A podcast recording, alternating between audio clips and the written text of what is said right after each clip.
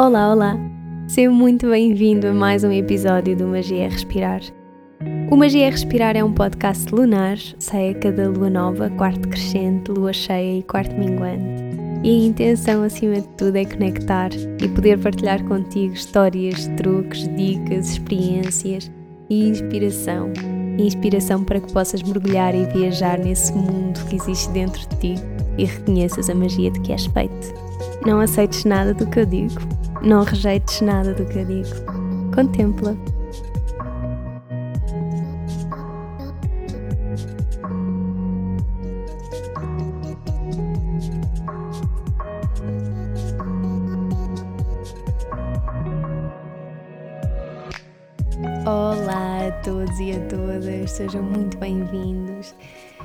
Este episódio já me foi pedido muitas vezes e eu, ao início, sentia assim alguma resistência em trazer este tipo de temáticas para o podcast porque, porque eu tenho plena noção da, da fragilidade que qualquer assunto que se aproxime da saúde mental uh, tem. No entanto, e aquilo que eu tenho sentido é que também que de alguma forma, eu gostava muito de ter no Magia Respirar um episódio que seja informativo, que clarifique o papel que o yoga pode ter para nos ajudar a lidar melhor com o stress e com a ansiedade. E, que, e também um episódio que sirva de inspiração e que traga uma sensação de não estou sozinho para quem quer que seja que se está a sentir mais assim, mais estressado, mais ansioso, porque isto nos dias de hoje é um lugar tão comum. Queria só também salvaguardar que este episódio não substitui em medida nenhuma o aconselhamento ou o acompanhamento individualizado por um profissional de saúde, seja um yoga terapeuta, um psicólogo, um psiquiatra, um, o que seja. E isto é mesmo importante, é mesmo importante sabermos identificar quando é que precisamos de uma mão para nos guiar e perceber que isso é um ato de carinho, é um ato de amor próprio e às vezes é só isso que nos faz falta, não é? Esse autocuidar, é esse permitir-nos a, eh, a ser guiados, não é? E também sermos humildes e perceber que não temos que estar a fazer tudo sozinhos. Nós não temos que caminhar nisto sozinhos. Entretanto, quem ainda não ouviu o episódio em que eu falo sobre yoga terapia, aconselho a irem ouvir, que é para terem também uma ideia a que é que eu me refiro quando falo em yoga terapia e qual é que é o contexto a que eu me estou a referir neste episódio. Eu recebo muitas mensagens de pessoas que se sentem ansiosas ou que simplesmente estão mais estressadas que o habitual, que não querem recorrer à medicação para lidar com isso e que, e que estão à procura de alguém, algum tipo de guidance neste sentido. E apesar de eu sentir com muito carinho e de agradecer mesmo, mesmo de coração, a confiança que acabam por estar a depositar em mim para partilhar algo tão íntimo e, e, a verdade é que também eu, eu, percebo que às vezes é só mesmo isso que nós precisamos, não é? É alguém que, que nós sabemos que nos vai ouvir, que nos vai compreender e eu sinto-me privilegiada, de verdade, por poder criar esse espaço contentor. Mas eu nunca posso ser de grande ajuda e até seria muito pouco profissional da minha parte aconselhar ou simplesmente dar qualquer tipo de guidance a alguém que eu não conheça, que eu não conheça a vida, a história, a sua individualidade, ou com quem eu tenha tido um mero contacto através das redes sociais. As redes sociais não são, na minha opinião, claro, mas não são, na minha opinião, o local indicado para nós procurarmos este tipo de apoio, em medida alguma. Cada pessoa é uma pessoa, cada caso é um caso e estas vivências devem ser sempre contextualizadas na vida de cada pessoa, que é para se compreenderem na sua totalidade, não é? Eu estou sempre a dizer isto aqui, nós não somos feitos de pedacinhos. E é mesmo importante nós reconheçamos isso e que consigamos começar a ver o todo de que somos feitos. Aquilo que me ajudou a mim a ultrapassar momentos de maior ansiedade, que já existiram e não foram poucos na minha vida, pode não ser aquilo que te vai ajudar a ti. E por isso é que é mesmo importante ter esse discernimento, não é? Quando nós falamos de coisas que são tão delicadas, senão depois aquilo que está a acontecer é que nós estamos a dedicar o nosso tempo a viver a cura dos outros e não a nossa. E isso por si só, claro, já causa imensa frustração e pode até potenciar a situação com a qual estamos a tentar lidar. Para mim, aquilo que me aproximou do yoga foi mesmo isso. Foi, foi uma altura da minha vida em que, em que eu me sentia mais ansiosa do que nunca e em que eu permiti que esta ansiedade me desorganizasse completamente e abalasse completamente a minha estrutura. Ajudou-me muito eu estar no meu mestrado de Psicologia Clínica nessa altura, não vou mentir, mas teve que existir um reconhecimento da minha parte de que estas respostas ansiogénicas não eram um resultado do visível, não é? Daquilo que eu justificava como um motivo pelo qual eu estava ansiosa. Elas representavam sim uma preocupação que era muito mais profunda e menos aceitável, muito menos aceitável do que aquilo. Mas eu precisei de ajuda para isto. Eu precisei de ajuda para explorar isto e ir lá ao fundo da situação, lidar com ela, frente a frente. E isto custa tanto, tanto, tanto, isto não é nada fácil. E aquilo que eu sinto hoje em dia é que nós estamos à procura de um penso rápido para tudo. Eu, durante um tempo, preferi andar ali a tocar no assunto à superfície. E a verdade, eu juro, o yoga durante uns meses foi um autêntico escape para eu não ter de lidar com aquilo.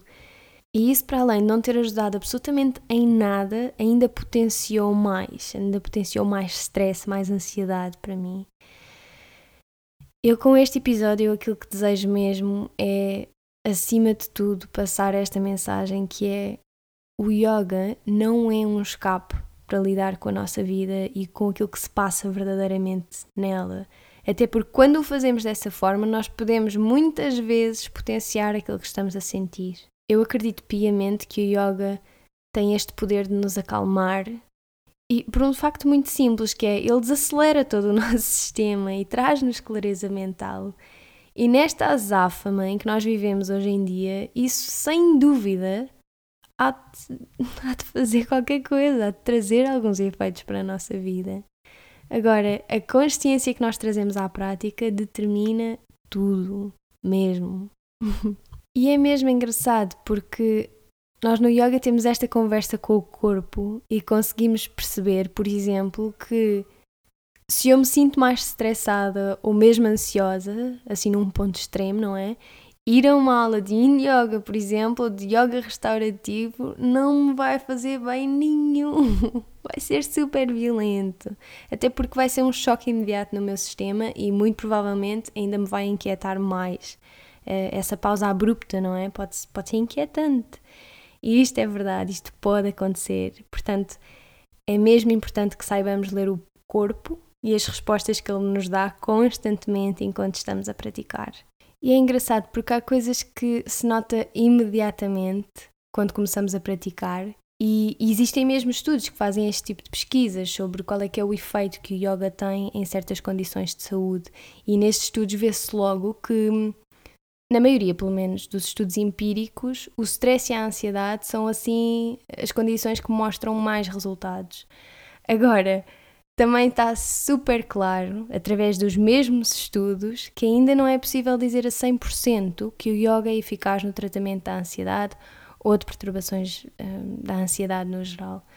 Apesar dos resultados serem bastante encorajadores, especialmente em perturbações obsessivo-compulsivas, mas eu agora também não vou uh, a, estas, a estas partes mais específicas neste episódio, até porque estou a tentar focar-me no stress e na ansiedade generalizada, que me parece ser assim um autodiagnóstico, entre aspas, que é muito comum nos dias de hoje.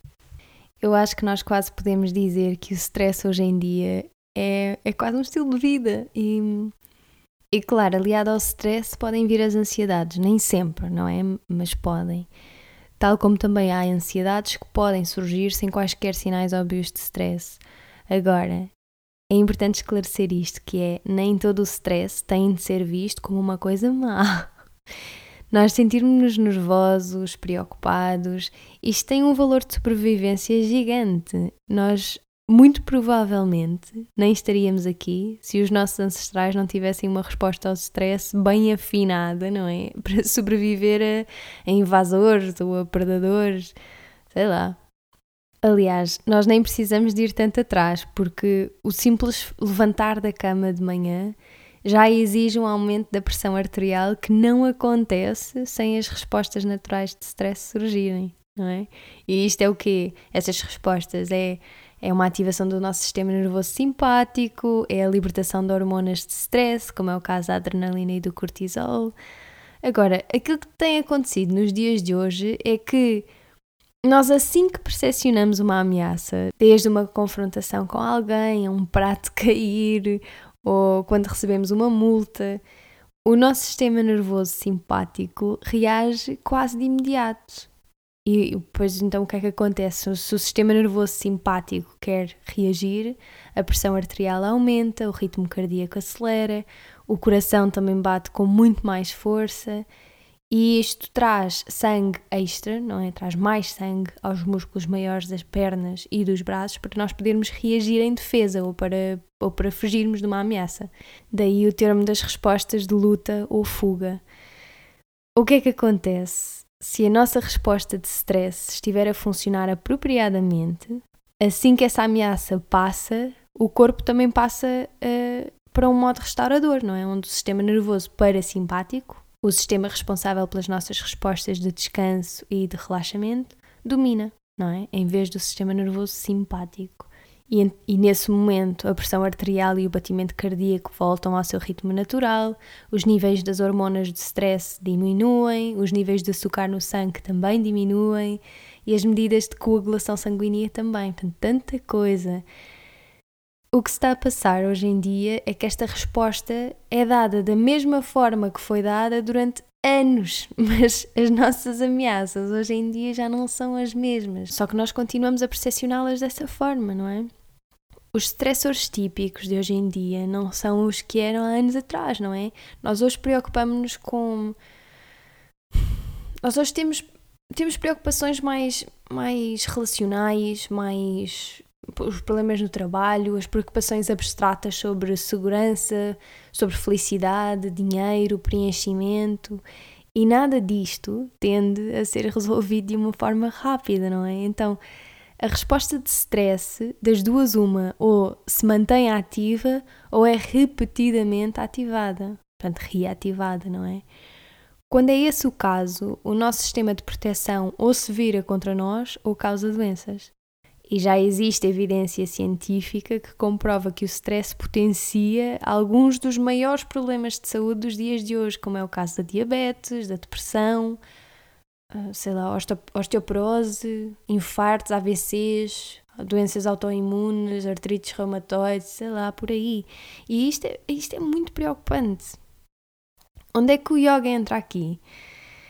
Isto tem sido feitos muitos estudos e hum, aquilo que se tem apercebido de muitas coisas, entre muitas coisas, não é? Mas uma delas é que o yoga diminui os níveis de cortisol.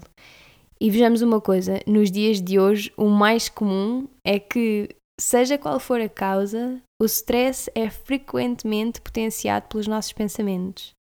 A nossa mente até pode produzir stress por causa de problemas que o mais provável é nem sequer acontecerem. O lado bom disto é que essa mesma mente que nos apresenta o stress pode produzir a cura e as sensações de bem-estar. Então, mais do que qualquer outra coisa, aquilo que aquilo que o yoga nos quer ensinar é a parar a nossa mente de trabalhar contra nós. Aqui a mente passa a ser o nosso aliado e a trabalhar connosco e não contra nós. E Patanjali dizia mesmo isto, Chitta Vritti Niroda, não é? Yoga é isto, é cessar, é acalmar as flutuações mentais, as ondas mentais. Nós, ao fazermos isto, ao conectarmos com esta mensagem que o yoga nos quer trazer, conectamos também com um espaço muito mais tranquilo dentro de nós, um espaço de maior clareza. E quando começamos a praticar, nós podemos só sentir isto até no final da prática de yoga, mas com o tempo e com uma prática dedicada e regular, sempre, nós conseguimos trazer isso para fora do tapete e para o nosso dia a dia. Até porque é esse o objetivo do yoga. E por isso é que é importante também perceber que não é uma aula de yoga que vai trazer a solução para todos os problemas. Não é. O yoga não é um penso rápido é mesmo, portanto, é necessária uma dedicação à prática. Isto é uma dedicação a nós próprios, no fundo. E é também um confiar naquilo que a prática me quer trazer. É nós sermos disciplinados. porque só essa dedicação, por si só, só essa dedicação já é um indicador de uma mente muito mais tranquila. Nós, para estarmos dedicados a algo, temos que estar mais com, com mais clareza mental. E isto ao início pode ser um esforço, mas, mas temos que perceber que é um esforço que, que tem um objetivo muito maior do que o esforço, não é? Que é o nosso bem-estar. E se o objetivo maior é o nosso bem-estar, nós precisamos também de nos questionar e sentir verdadeiramente as nossas respostas fisiológicas a certas posturas.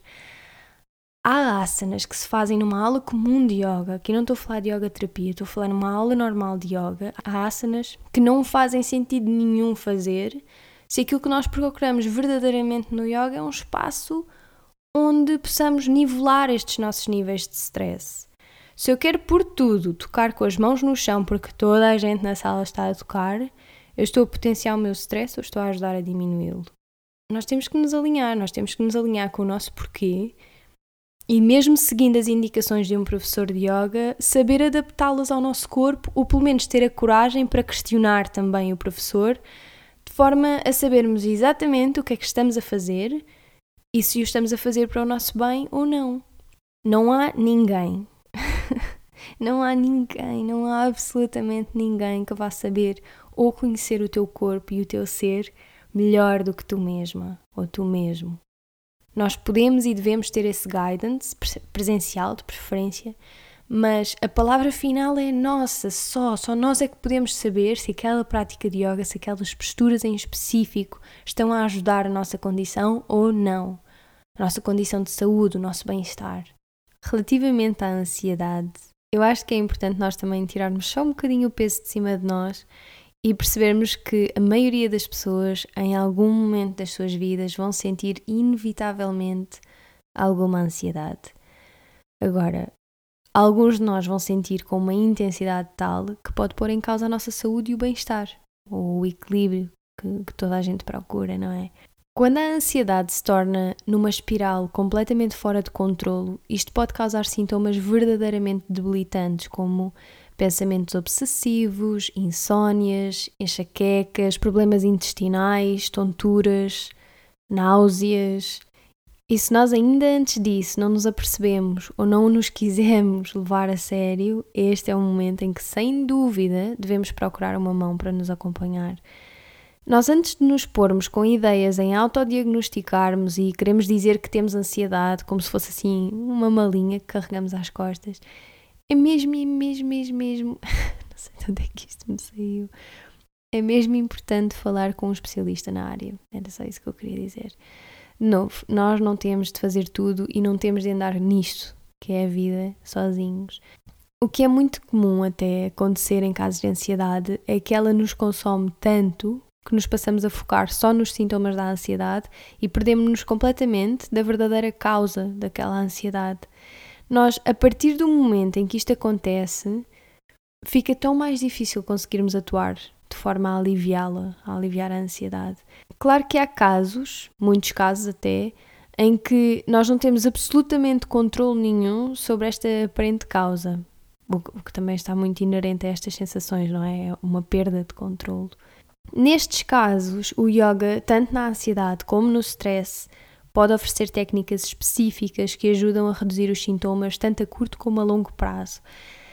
Mas, tal como eu referi no episódio em que explico do que é que se trata a yoga terapia, tudo depende do nível de comprometimento de cada um. O yoga terapeuta apenas vai dar indicações e fazer quase como se fosse assim um, uma prescrição para a pessoa aplicar no seu dia a dia e vai voltar quando fizer sentido para aquele caso em específico. Mas o yoga convida a um olhar atento ao nosso mundo interno e isso pode ajudar a ir um bocadinho mais profundo na compreensão desta ansiedade, de forma a trazer também alguma clareza sobre, sobre os triggers, não é? Sobre, sobre aquilo que está a provocar um, esta ansiedade, como é o caso de conflitos mal resolvidos ou padrões habituais de pensamento que, que não estamos a conseguir quebrar, não é? Claro que, em, em relação a técnicas, uma das técnicas-chave do yoga para lidar com a ansiedade é o foco na respiração. E reparem que a ansiedade eu acho que é daquelas coisas que nos mostra a ligação mais óbvia entre a mente e a respiração, porque nós, quando estamos a viver momentos mais ansiogénicos, a respiração fica altamente comprometida de todas as maneiras e mais algumas. Não é? Aquele respirar tipo. Não é? Torna-se uma respiração mais rápida, mais agitada, mais rígida, mais restringida e às vezes até pode parar de todo. Existem casos em que a respiração até pode parar. Por outro lado, quando nós estamos calmos, o que é que acontece? A respiração torna-se muito mais suave, mais ritmada. Então, aquilo que acontece é que uma respiração ansiogénica ocorre de forma desproporcional na parte superior do peito e nem permite que haja um movimento do diafragma. E eu já falei sobre a importância do diafragma. Eu tenho dois episódios em que falo sobre a respiração, que é o episódio 1 e o 22, e aconselho vivamente todos os que ainda não ouviram a irem ouvir. E, e pronto, aí explico a importância de respirar mais pela barriga, permitir um movimento livre do diafragma e, e pronto, e permitir basicamente toda a, ma a maquinaria que está por trás do processo respiratório que eu explico lá. Mas é só importante frisar isso aqui porque é esse movimento do diafragma, é essa descida quando nós inspiramos, que cria mais espaço no peito e diminui a pressão nos pulmões e isso permite uma respiração muito mais profunda e muito mais completa. Aquilo que acontece é que as pessoas com ansiedade desenvolvem uma restrição muscular crónica que afeta a zona dos músculos abdominais que envolvem a barriga. E depois, quando estes músculos comprimem por causa da tensão ou por causa daquele padrão habitual muito presente, sobretudo nas mulheres, em encolher a barriga para parecermos mais magrinhas, Uh, nesses casos a barriga não, consegue, não se consegue mexer livremente e, claro, a respiração fica comprometida. Depois, outra área que normalmente fica comprometida em pessoas que sofram muito de ansiedade são os músculos intercostais. São aqueles músculos que ficam literalmente entre as costelas, pronto, como o nome indica. Seja qual for a causa da tensão acumulada nesses músculos, isto pode demorar algum tempo a ser libertado, mas é possível. Lá está a respiração yógica, respiração diafragmática, e é isso que usamos para tentar trazer alguma, algum alívio a estes músculos. E é mesmo aí que o yoga quer ir. Isto é assim a primeira chave para lidar com situações de stress e, e ansiedade. E é também conhecer, é esta questão de nós nos conectarmos com a respiração e conhecermos como é que estamos a respirar para percebermos onde é que nós estamos a permitir que o ar chegue, não é? Eu estou a tentar não mergulhar muito na respiração aqui, porque nós já temos dois episódios do Magia Respirar que esclarecem muito em relação a isso. Por isso, o meu conselho é mesmo quando acabarem de ouvir este episódio, se ainda não os ouviram, vão ouvir. A minha sugestão é que tirem desses episódios a informação sobre como respirar de uma forma mais consciente e profunda, porque isso vai ajudar muito, porque o conhecer e o controlar a nossa respiração, o torná-la mais consciente, é a ponte para desenvolvermos em nós próprios a capacidade de desacelerar, a capacidade de acalmar um sistema de, de respostas de stress que esteja hiperativo. Porque uma respiração inconsciente e pouco eficaz é, é duas coisas: é uma causa e é um resultado de stress e o primeiro passo é começar a observar isso, porque se nós nos sentimos estressados ou ansiosos, estar a respirar assim só vai continuar a potenciar estas respostas de stress e de ansiedade. Depois, para além da consciência respiratória, o yoga também nos ensina a prestar atenção aos nossos padrões de pensamento, porque, por exemplo, nós ou seja, nós, nós podemos nos tornar muito mais conscientes e capazes de reconhecer os primeiros sinais de ansiedade, que depois podem tornar em, em ataques de pânico, por exemplo, mas podemos reconhecê-los muito mais cedo e ainda naquele momento em que nos é possível intervir com alguma técnica de respiração relaxante. Porque é muito importante também dizer que nestes momentos tem de existir já uma prática regular eu acho que é muito contraprodutivo eu nunca ter respirado conscientemente na vida, ou nunca ter feito, ou ter feito uma vez na vida ou duas e de repente sinto estes sinais todos a chegar e ponho as mãos na barriga para aplicar a respiração diafragmática. E é claro que o corpo nem, nem está muito bem a perceber o que é que eu estou a querer fazer. Tem que existir alguma prática. Todas as práticas de respiração ou mesmo de pranayama que eu refiro nos episódios da respiração devem de ser praticados regularmente, porque aquilo que nós precisamos é de reeducar o corpo a reagir a estes eventos e não forçá-lo a reagir de uma forma desconhecida perante situações que por si só já são inquietantes. Então, o corpo precisa de reaprender a agir, mas não é na situação, é na preparação. Para mim, pelo menos, uma das piores coisas que me podiam dizer quando eu sentia estes momentos assim mais intensos a chegar era: tem calma, respira. Opa, oh meu Deus, como assim tem calma, respira? Há pessoas que sentem mesmo que vão morrer. Como é que tens calma e respiras? Isto é contraprodutivo, isto é mesmo contraprodutivo e aumenta o grau de intensidade com que se sentem as coisas. O corpo tem que se preparar para isto. Nós temos de ser capazes de avisar o corpo que estamos a reaprender uma respiração eficaz e que podemos ter controle sobre estas respostas, porque podemos, se as soubermos identificar previamente. E se soubermos preparar o corpo para estar nelas, porque elas podem continuar a acontecer a um nível mental, vá, não é? Essa preocupação, essa inquietação, mas ao nível fisiológico, o nosso corpo já consegue, já reaprendeu a reagir a isto. Já percebeu que não é uma ameaça, não é? E na maioria dos casos de ansiedade é disso que precisa, é desse controlo.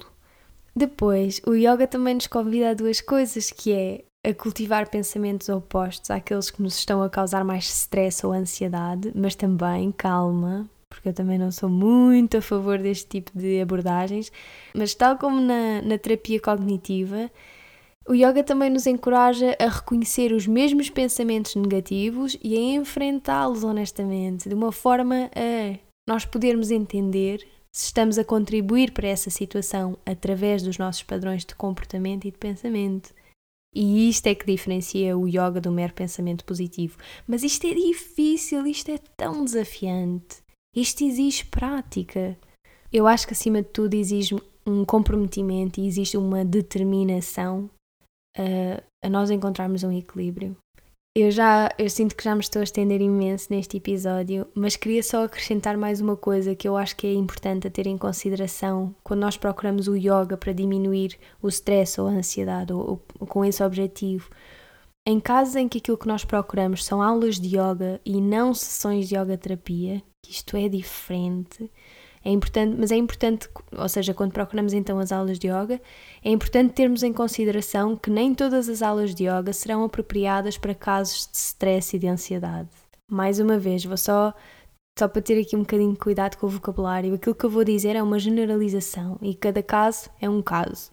Mas há coisas que são específicas e que realmente já se tem vindo a perceber que podem ser inapropriadas quando nós estamos a lidar com alturas de maior stress ou de ansiedade que é o caso, por exemplo, de, de saudações ao sol constantes, uh, posturas em pé intensas em que nós ficamos durante muito tempo, o praticar em espaços quentes e úmidos. E porque aqui a questão tem de ser sempre aprender a desacelerar primeiro, que é algo que o yoga nos pode ensinar, e depois então volta a intensificar a prática.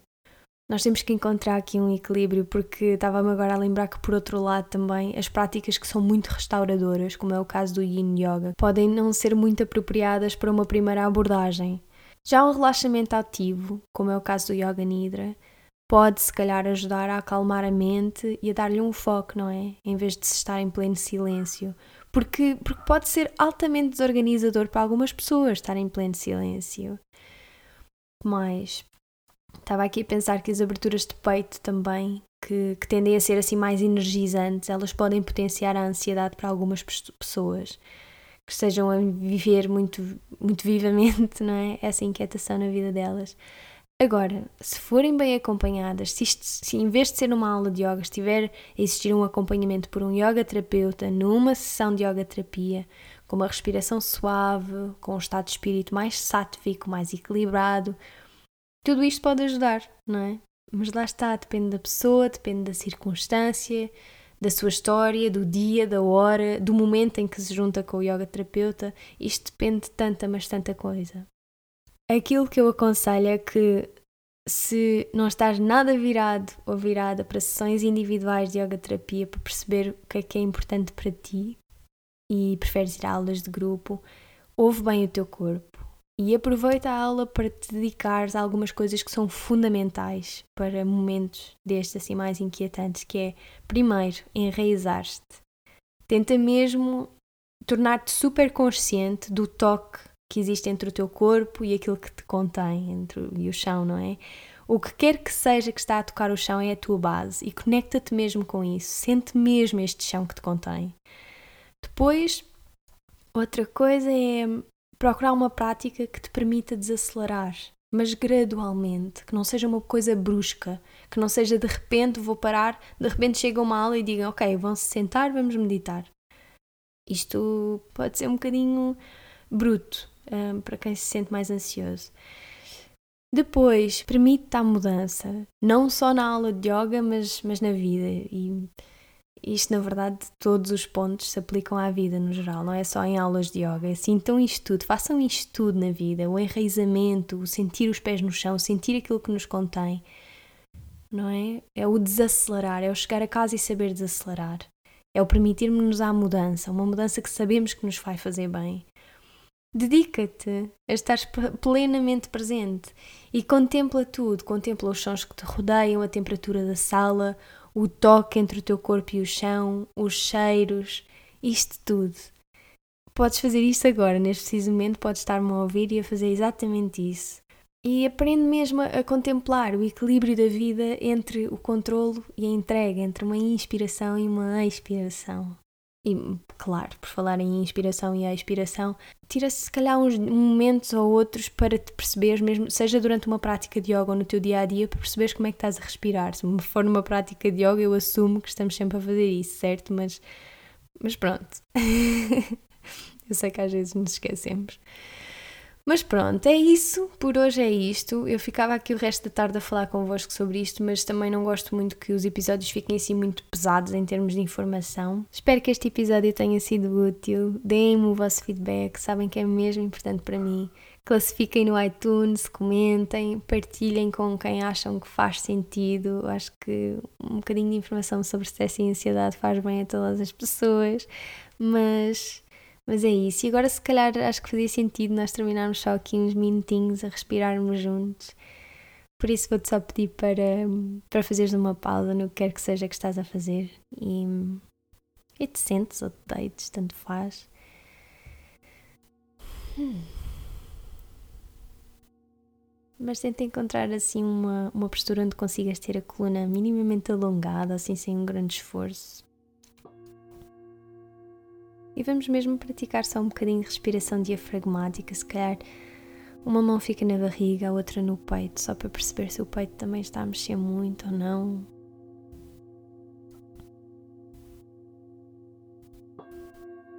E eventualmente começa mesmo a deixar que o ar que inspiras vá mais para a zona da barriga.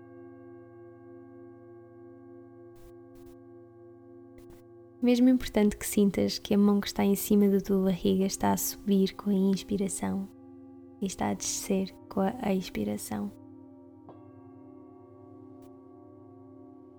E enquanto estás aqui a respirar pela tua barriga, quero repitas para ti mesmo ou para ti mesma. Eu permito-me a desacelerar e a estar mais presente para e preenches tu este espaço em branco eu permito-me a desacelerar e a estar mais presente para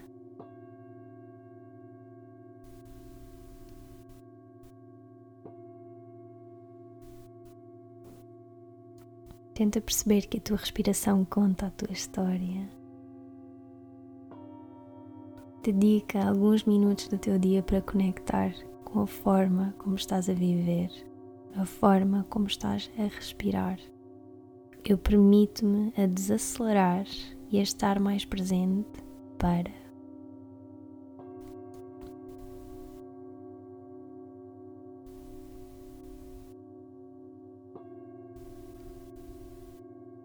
Inspira profundamente pelo nariz. Retém essa inspiração. Expira pela boca. Fica aqui o tempo que sentir necessário e vemo-nos no próximo episódio. Namastê.